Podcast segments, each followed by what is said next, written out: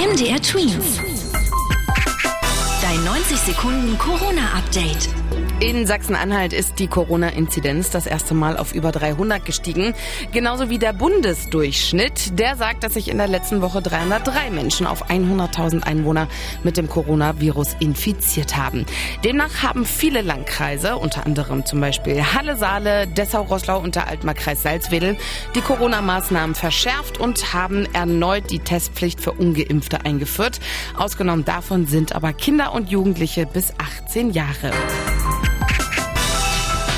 Die Weihnachtsmärkte stehen kurz bevor, aber nicht überall werden sie wie geplant stattfinden können. Jena hat seinen Weihnachtsmarkt wegen der hohen Infektionszahlen und der drohenden Überlastung der Intensivstation abgesagt. Erfurt und Eisenach planen, den Weihnachtsmarkt mit einer 2G-Regelung durchzuführen. Dazu soll es am Domplatz Einlasskontrollen geben. Leipzig, Dresden und Chemnitz wollen an ihren Plänen festhalten, wobei Leipzig ein Alkoholverbot verhängt hat. In Chemnitz und Dresden werden auf den Weihnachtsmärkten keine Paraden stattfinden. Dresden streicht außerdem auch das Bühnenprogramm und das Stollenfest. Wegen der steigenden Infektionszahlen in ganz Deutschland planen die Politiker von SPD, Grüne und FDP, also von der Ampel, schärfere Maßnahmen. Auch ein Lockdown für ungeimpfte ist bei den Parteien im Gespräch. Konkreteres soll noch diese Woche im Infektionsschutzgesetz beschlossen werden.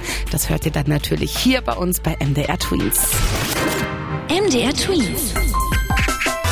Dein 90 Sekunden Corona-Update.